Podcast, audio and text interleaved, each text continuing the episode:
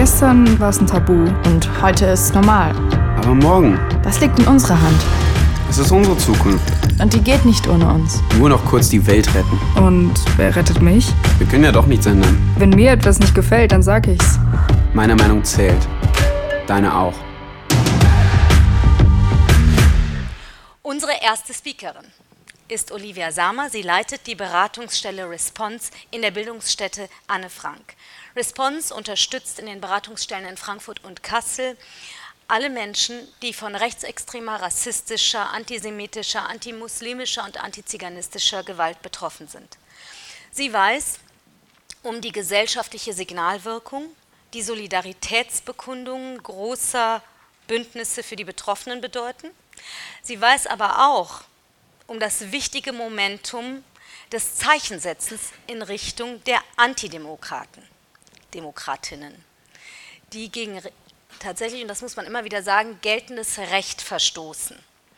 Ein herzliches Willkommen also an Olivia Samer, die nun den 30-minütigen Vortrag von Solidaritätsbekundungen und Allianzen, warum sie wichtig sind und was sie können, Perspektiven aus der Beratung von Betroffenen halten wird.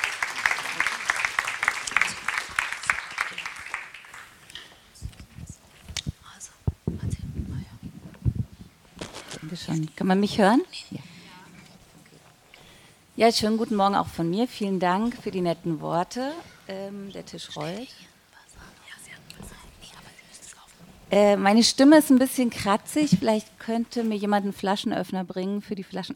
Dankeschön. Äh, gerne. Ja, ich würde ganz gerne anfangen ähm, mit ein paar Worten dazu, äh, zu meinen Reaktionen sozusagen, als ich gefragt wurde, ob ich diesen Impulsvortrag halten möchte. Und äh, die waren erstmal so ein bisschen verunsichert, ähm, weil ich im ersten Moment erstmal dachte, ich bin wirklich alles andere als eine Expertin für Bündnisse. Ähm, das sagen immer meistens Frauen, die denken immer, sie sind ja gar keine Expertin, deswegen können sie nicht sagen. Und äh, also habe ich mich damit doch mehr beschäftigt und habe erstmal gefra mich gefragt, äh, welche Bündnisse kenne ich überhaupt? Kenne ich alle Bündnisse, die es aktuell gibt? Ähm, hier gibt es bestimmt sehr, sehr viele Menschen, die viel mehr auch aus Bündnisarbeit heraus sagen können, sprechen können. Ähm, ich habe festgestellt, es gibt irgendwie immer mehr Bündnisse. Äh, wenn man es ein bisschen flapsig sagt, äh, spri sprießen sie so ein bisschen aus dem Boden. Es gibt neue Hashtags, es gibt Initiativen, manche, die es sehr lang schon gibt, andere, die so ein bisschen situationsabhängig ähm, entstehen. Mm, Wir erfahren immer mehr sozusagen Aufrufe zur Vernetzung, Einladungen zu Vernetzungstreffen, äh, Aufruf, irgendwas zu unterzeichnen. Und letztlich habe ich mich dann gefragt, was bringt das eigentlich alles?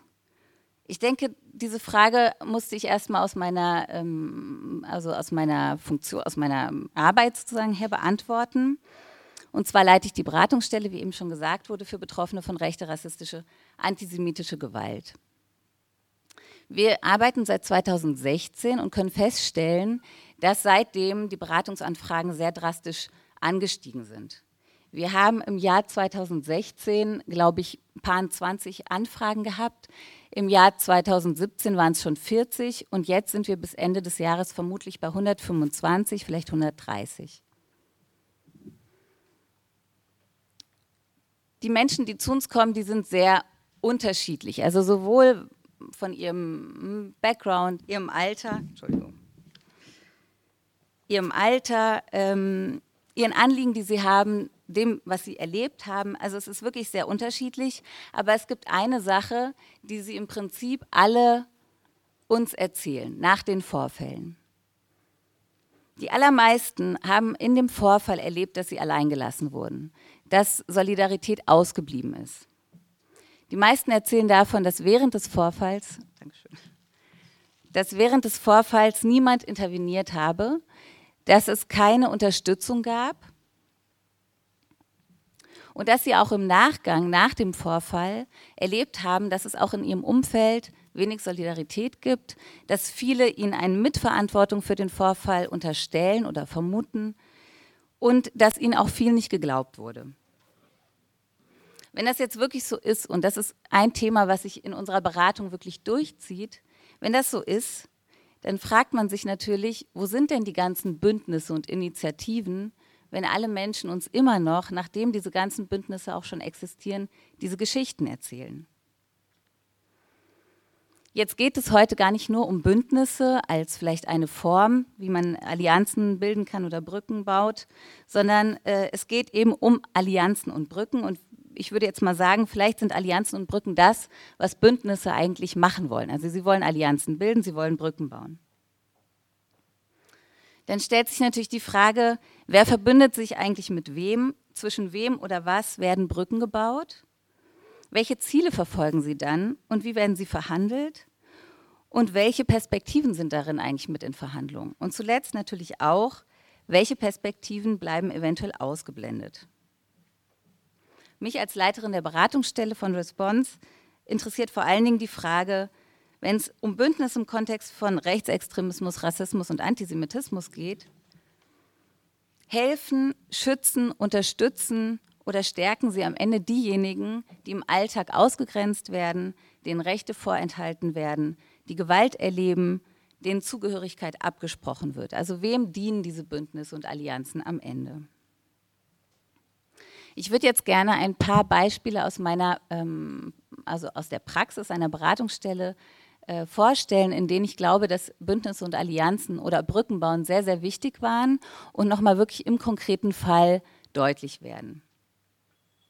Das erste Beispiel würde ich vielleicht überschreiben mit Sensibilität schaffen durch Bündnisse aus der Mitte der Gesellschaft. Eine Person wird in einer kleinen Gemeinde von einem Mann rassistisch angegriffen und verletzt. Die Person war noch nicht, also wohnt noch nicht so lange in der Gemeinde, sie ist gerade erst dahin gezogen und ähm, erlebt eben im öffentlichen Raum diesen Angriff. Im Nachgang, nach dieser Tat, kamen sowohl Vereine, kommunale Politikerinnen und andere auf diese Person zu und haben sich einmal solidarisch gezeigt, haben die Person gefragt, wie es ihr ergangen ist und wie es ihr jetzt geht und haben im Prinzip ähm, sich sogar entschuldigt für die Tat und der Person noch mal, um der Person nochmal das Gefühl zu geben, sie sind hier willkommen, wir verurteilen solche Taten. Wir haben den Person, der, dieser Person dann in dem Beratungsgespräch von Bündnissen erzählt, also Bündnissen gegen Rechts, die es dort in der Region gibt. Dies, diese Bündnisse sind für uns auch immer die erste Kontaktstelle. Wenn wir wissen, es gibt aktive Bündnisse, um zu fragen, wo gibt es Unterstützung, kennt ihr vielleicht Rechtsanwälte oder Rechtsanwältinnen? Also erste sozusagen Möglichkeit vor Ort auch Verbündete zu finden, die auch da sind, wenn wir wieder weg sind als Beratungsstelle.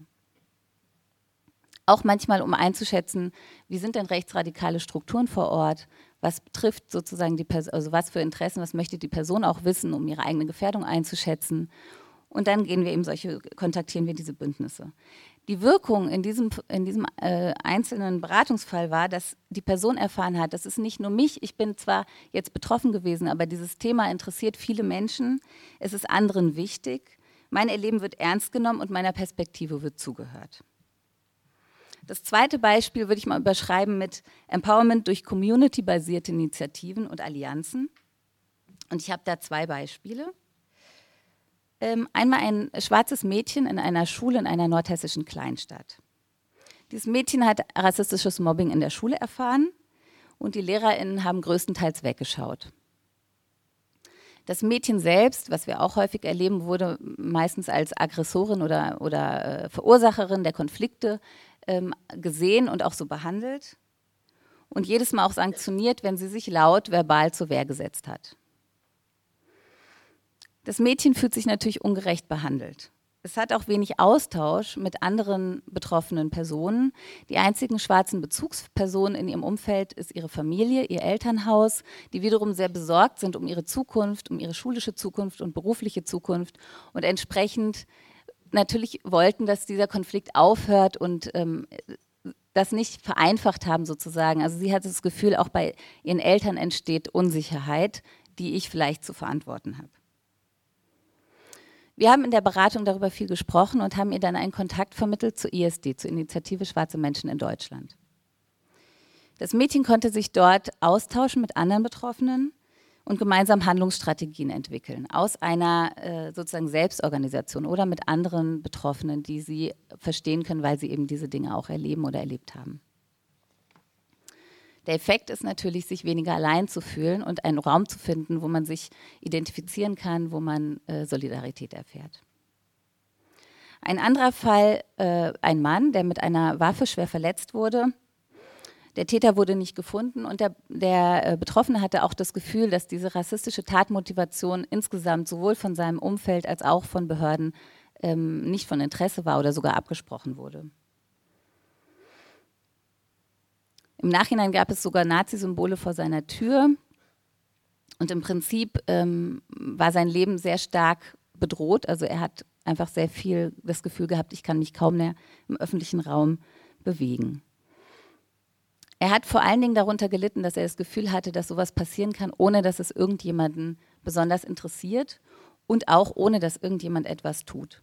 In diesem Beratungsfall oder in den Beratungsgesprächen war es uns sehr wichtig, ihm zu erzählen, dass das gar nicht stimmt, dass es ganz viele Menschen gibt, die aus unterschiedlichen Perspektiven doch was tun, die auch aufstehen, die äh, vielleicht dazu öffentlich sich äußern oder im Kleinen auch sich organisieren. Und wir haben ihm auch Kontakte vermittelt an äh, solche Gruppen, ähm, ob er die jetzt am Ende ähm, tatsächlich, ob er das wahrgenommen hat oder nicht, weiß ich nicht. Aber ich weiß, dass er in den Beratungsgesprächen davon gesprochen hat, dass er sehr erleichtert ist, das zu wissen. Dass es ihn auch stärkt zu wissen, dass er nicht alleine ist, sondern dass es andere Menschen gibt, die auch betroffen sind und dass es andere Menschen gibt, die sich organisieren.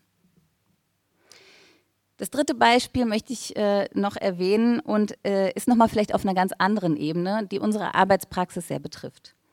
Ich würde es jetzt vielleicht mal zweckmäßige Allianzen oder Brücken nennen.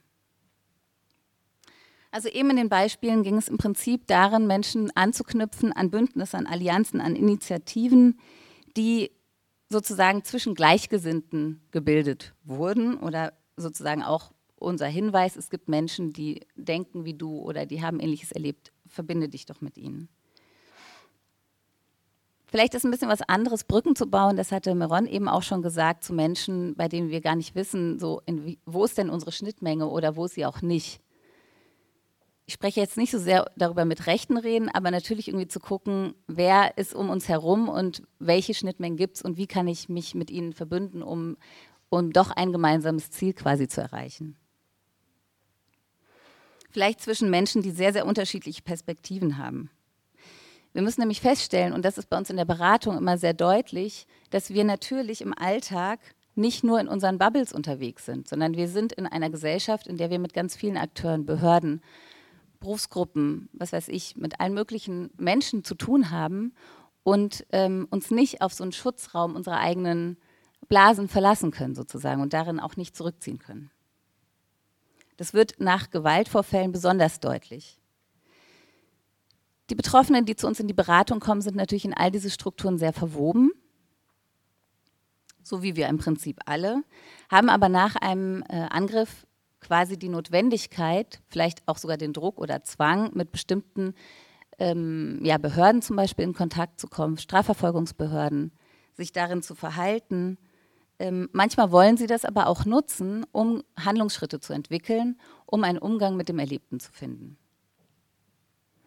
Wir wissen aber auch, dass es häufig in Institutionen und Behörden wenig Sensibilität gibt und stattdessen häufig äh, die Menschen, die dorthin gehen, mit Unverständnis und weiteren Vorurteilen konfrontiert sind oder vielleicht dort auch äh, retraumatisiert oder reviktimisiert werden, indem ihnen nicht geglaubt wird, indem sie als Täter sozusagen behandelt werden und ähnliches.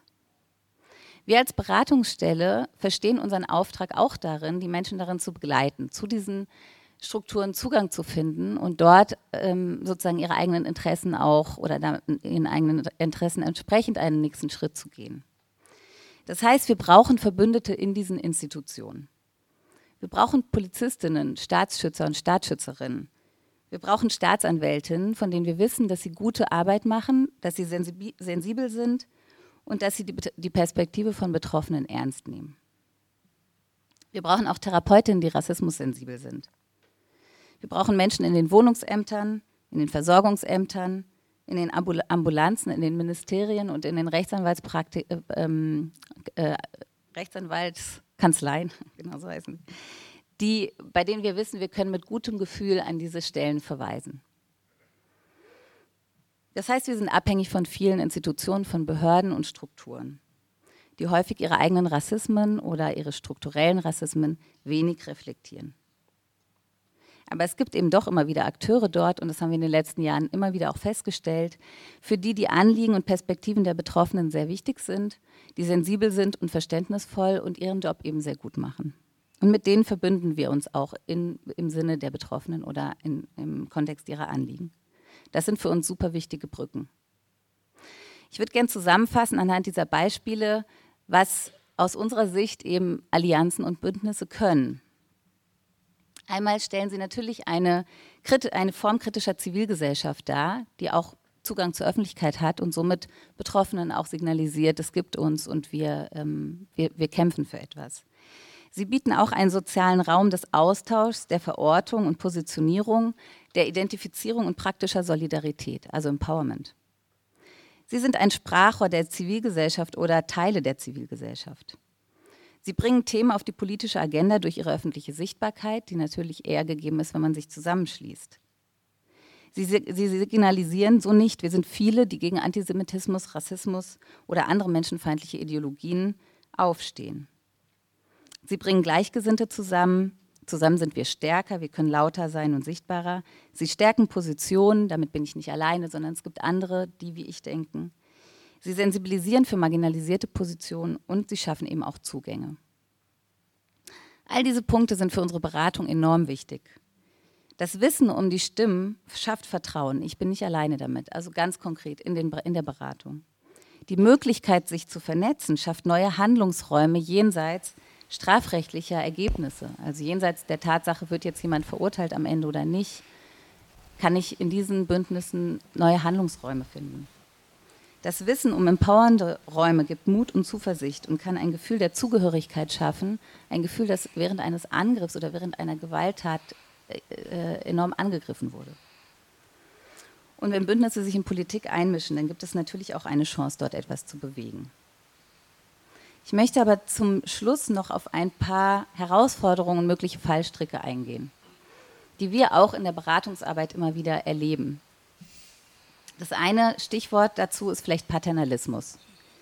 Wenn Betroffene nicht gefragt werden, wenn es aber um sie geht, wenn sie nicht involviert sind, obwohl sich diese Initiativen für sie einsetzen wollen. Als Beispiel habe ich aus der Beratung auch eine Meldung einer Person, die in einem Bündnis aktiv ist, in einem Bündnis gegen Rechts, die uns angerufen hat und erzählt hat, dass ein schwarzer Jugendlicher angegriffen wurde auf einer hm, Veranstaltung, und zwar ziemlich schwer von einem Nazi. Vom Hörensagen erzählte mir diese Person, weiß man, dass dieser Mensch keine Anzeige erstatten möchte. Dieses Bündnis hat sich aber sehr viel zusammengesetzt und äh, getroffen und darüber gesprochen, dass sie das ja nicht zulassen können, dass sowas in ihrem Ort passiert, dass es schlimm ist, dass das eigentlich der Polizei gemeldet werden muss, damit jemand ermittelt wird, dass es in die Statistik kommt und so weiter. Also alles eigentlich ganz gute Gedanken zu so einem Vorfall. Aber in der ganzen Zeit, in der dieses Bündnis darüber gesprochen hat, wurde kein Kontakt hergestellt zu dieser betroffenen Person, außer dass man wusste, dass sie eigentlich keine Anzeige erstatten möchte. Am Ende haben, hat das Bündnis Anzeige erstattet und es kam zu Ermittlungen, weil es eine Tat war, die im öffentlichen Interesse steht. Somit müssen die äh, Behörden ermitteln. Und natürlich wurde der Betroffene als Opferzeuge zur Polizei vorgeladen oder eingeladen zur Zeugenaussage aber ohne Vorbereitung, ohne Begleitung. Und das war für die betroffene Person äh, sicherlich nicht äh, schön.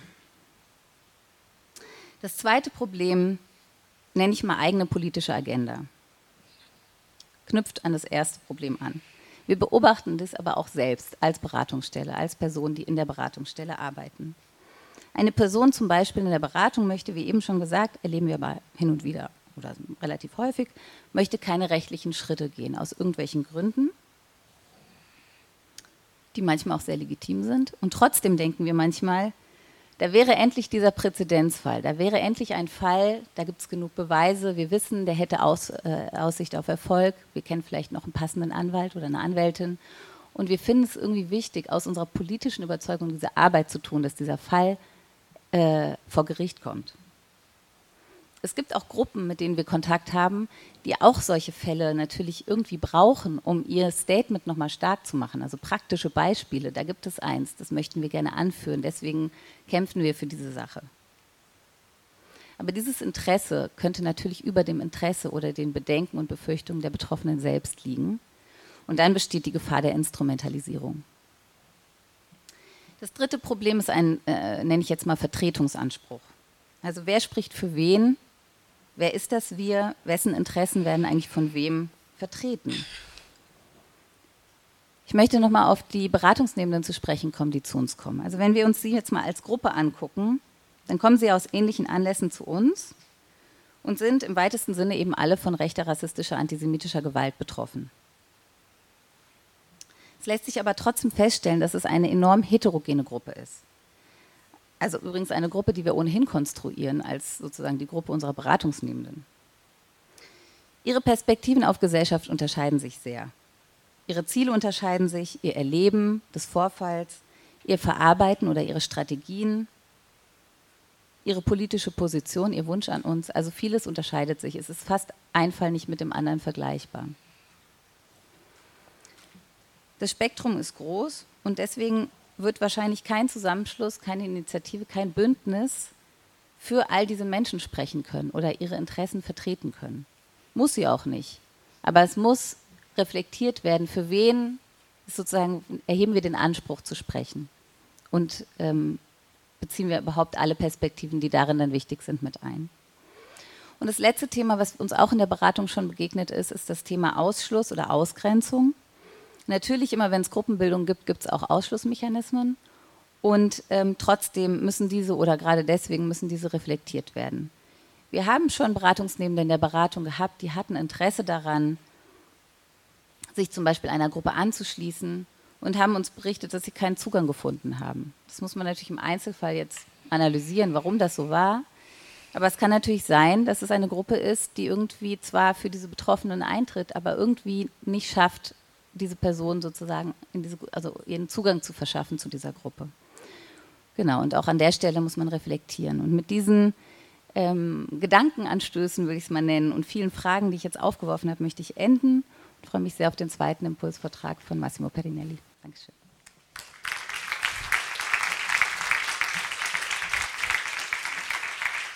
Vielen Dank. Olivia, bleib noch einen ganz kurzen Moment hier. Sie hat nämlich ein bisschen früher aufgehört, was ich eigentlich schade finde, weil ich noch gerne länger zugehört hätte. Das bedeutet aber, dass ihr Fragen stellen könnt. Ich habe das ja am Anfang äh, versprochen. Entgegen der organisatorischen Planung finde ich ja immer, wir sollten miteinander auf jeden Fall sprechen nach diesen Vorträgen. Deswegen habt ihr Fragen, weil ich finde, sie hat ein paar Impulse gesetzt, die sehr klar zeigen, wo die Themen liegen, wo auch die Schwierigkeiten liegen, aber vielleicht geht es auch, oder vielleicht habt ihr auch was zu kommentieren, vielleicht habt ihr gute Erfahrungen gemacht zum Thema. Ja, da kommt eine Frage. Warten Sie mal, ich bringe ein ähm, Mikrofon. Hm? Also ich fand eigentlich alles total interessant, was Sie gesagt haben. Was ich erschreckend fand, wo ich finde, wo ich gar nichts gegen sagen kann, ich fand es trotzdem erschreckend, und zwar, das war, als Sie sagten, wir in den Behörden erleben wir, dass es dort Vorurteile, Ressentiments, was weiß ich alles gibt. Deshalb müssen wir uns in den Behörden Verbündete suchen. Und jetzt sehe ich, Frau Weber vom Amt für multikulturelle Angelegenheiten ist da. Wir sind, seit wie vielen Jahren sind wir aufs Grundgesetz, auf Gleichheit und so weiter eingeschworen? Und trotzdem, wenn Sie das so formulieren, finde ich das ganz furchtbar, obwohl ich es konkret ja auch immer wieder erlebe. Und ehrlich gesagt, in meinem Kopf tut das gerade unheimlich weh. Woran liegt das? Also, das, du hast es ja eben angesprochen. Wir brauchen mehr am Ende offenere Strukturen, also nicht nur Verbündete, sondern wir brauchen eigentlich Sensibilität, Diversitätssensibilität überall. Woran liegt das, dass es immer noch so schwer ist?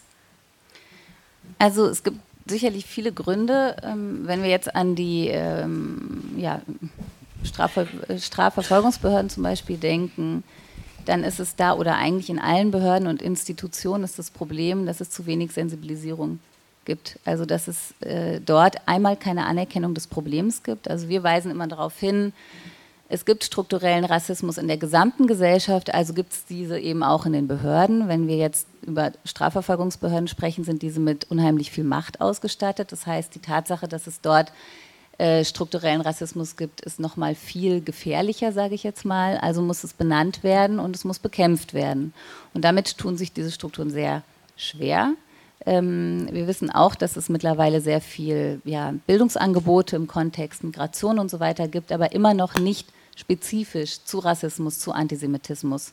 Also das muss in die Curricula irgendwie ein, ein, ein, eindringen und gleichzeitig ähm, muss es natürlich auch im Arbeitsalltag, also es muss irgendwie in die Haltung eingehen. Es, muss, es gibt sehr, sehr viel Abwehr, wenn wir das Thema ansprechen. Und ähm, ich glaube, wenn es eine Anerkennung gäbe, dass wir alle dieses Problem haben und damit umgehen müssen und es bekämpfen müssen, dann könnte sich vielleicht was ändern, aber da sind wir leider noch relativ weit von entfernt. Danke, Olivia. Frau Weber hatte einmal das Mikro vielleicht weil als Sie Reaktion. Mich, weil Sie mich ähm, direkt angesprochen haben. Es ist aus meiner Sicht so, dass es eher wieder schlimmer geworden ist. Also es gab sicherlich eine Zeit lang, da haben sich viele auch nicht so getraut, möglicherweise. Ähm, es ist aber auch nicht wirklich viel passiert. Das heißt, ähm, meine Analyse ist, dass ähm, die Stimmung in den Behörden bestenfalls ein Stillstand war und dass wir jetzt so ein bisschen ähm, die konservativen ähm, Kräfte wieder stärker werden und das nach außen hin auch sichtbar wird. Also da gab es ja einige Beispiele in, den, in der letzten Zeit.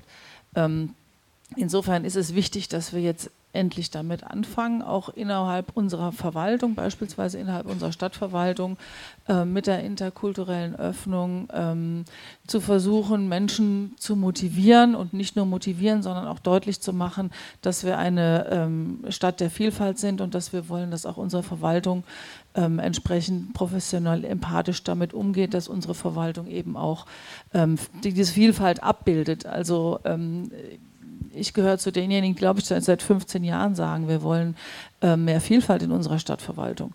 Ähm, und das müssen wir jetzt angehen. Da haben wir auch begonnen. Und der erste Erfolg, wenn ich das noch sagen darf, ähm, ist jetzt eine große Kampagne des Gesamtpersonalrats in unserer Stadtverwaltung, ähm, der Menschen, Beschäftigte zusammengebracht hat, ähm, die sich ähm, ja, engagieren wollen, die sich zusammenschließen wollen ähm, gegen Rassismus, gegen Ressentiments, gegen Ausgrenzung ähm, und für eine Willkommenskultur in unserer Stadt. Und das macht mir Hoffnung, dass es tatsächlich da jetzt zumindest eine Initiative von den Beschäftigten gibt. Und daran müssen wir anschließen.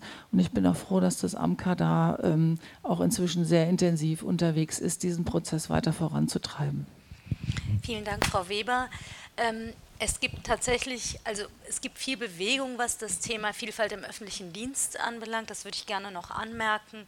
Frau Wittmann-Mautz, unsere Staatsministerin, hat Anfang September eine große Tagung in Berlin auch gemacht, wo wir genau über dieses Thema diskutiert haben, wo aus der ganzen Republik Amtsleitungen kamen, aus Stadtverwaltungen. Und es ist ein großes Thema, mehr Vielfalt in die Strukturen tatsächlich im öffentlichen Dienst zu bringen.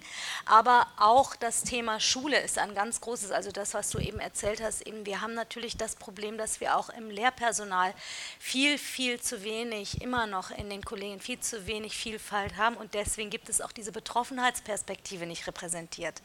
Ja, also es geht um das ganz, ganz einfache Wort Absenderglaubwürdigkeit dabei. Das würde ich gerne noch einmal platzieren. Es gibt noch eine Frage. Ich bitte Sie, sich kurz zu fassen natürlich, weil wir dann weitermachen würden mit dem. Also ich habe, ähm, also meine Frage kommt noch. Ich wollte jetzt eigentlich noch mal der Frau Weber zustimmen. Also ich habe äh, selber auch das Gefühl, dass ähm, aufgrund der ganzen rechtspopulistischen Bewegung viele Dinge alltagstauglicher geworden sind, es weniger auch äh, die Hände über den Mund geschlagen werden über Äußerungen und ähm, mir selber das Gefühl gibt, äh, dass man äh, oft Leuten oder Menschen begegnet, die dann sagen, ja, aber ich bin doch selber POC oder ich habe ja einen schwarzen Vater und also dass man sich Sachen erlauben darf, Äußerungen, und dass man oft dann auch hört, das darf, das darf man doch mal wohl sagen. Also äh, man nimmt dann das, den Aspekt der freien Meinungsäußerung. Also was ich sehr schwierig finde, mein Mann arbeitet auch in einer Behörde und da äh, haben sie mit Menschen unterschiedlicher Herkunft zu tun und da verfestigen sehr oft äh, sich Vorurteile aufgrund der ganzen Begegnungen. Dann kommen auch solche Äußerungen, ja, die Marokkaner oder die Türken, aber ich meine, es sind ja keine homogene Gruppen. Was mir so ein bisschen fehlt, also da hängt es immer von den Personen ab. Klar gibt es bestimmt in den Behörden, Institutionen immer wieder Menschen, die dagegen was tun und intrinsisch solche Angebote oder Beratungsangebote in Anspruch nehmen. Aber ich frage mich halt, inwiefern sowas verpflichtend, einfach als, als auch ein Zeichen zu setzen. So ein Leitfaden, das ist ja gut, dass es im Grundgesetz überall steht, so ein Leitgedanke, toll, auch super, dass wir eine Haltung dazu haben sollten, aber dass da auch praktisch was passieren muss, weil viele sich auch in den Behörden, Institutionen gar nicht, also die wissen gar nicht, wo sie sich wenden können, wenn sie solche Erlebnisse auch selber haben oder auch Menschen, wo sie das erleben, zum Beispiel, dass äh, ja, Leute so behandelt werden, aber dann nicht gegen den Vorgesetzten vorgehen wollen. Also diese unabhängigen Behörden. Also das fehlt mir so ein bisschen auch, auch solche Sensibilisierungsworkshops. Also auch das mal Kollegen. Ist, da, ist das, wäre das die Frage? Es wäre meine Frage, ja, gibt okay. sowas und äh, ja, könnte man sowas umsetzen? Olivia, hast du darauf eine Antwort oder? Also ich habe äh, darauf, also ich stimme äh, dir total zu. Ähm, es ist auch schwierig, weil dann hängt es auch so sehr davon ab, ob man jetzt gerade diesen guten persönlichen Kontakt hat oder nicht. Ne? Und wo bin ich denn in Hessen? Und wir haben natürlich bessere Kontakte in Frankfurt als oder im Rhein-Main oder im Ballungsgebiet sozusagen als ähm, auf dem Dorf. Und das ist natürlich ein Problem. Und schön wäre es, wenn man wüsste, ich gehe jetzt zur Polizei und erstatte meine Anzeige und da ähm, gehe ich dann raus und dann ähm, fühle ich mich gut ähm, oder anerkannt, respektiert, wie auch immer. Ich glaube, Sensibilisierungsworkshops sind auf jeden Fall ähm, eine, eine gute Idee oder die auch sozusagen verpflichtend und, und flächendeckend angeboten werden müssten. Aber es braucht irgendwie einen gesamtgesellschaftlichen, genau, ja. weiß ich nicht, Diskurswechsel. Also eigentlich geht ja die Entwicklung gerade so ins Gegenteil. Ne? Also diese Sagbarkeit von, von vielen rassistischen, antisemitischen, menschenfeindlichen Dingen, die ist irgendwie, die normalisiert sich so und ähm, dann natürlich in allen, in allen Ebenen in der Gesellschaft. Und ähm, insofern sind wir jetzt schon mal froh, wenn wir sozusagen Brücken haben zu bestimmten Akteuren, Abteilungen und so weiter. Ganz herzlichen Dank. Ich muss leider weitermachen. Einen Applaus bitte für Olivia Salma. Vielen herzlichen Dank.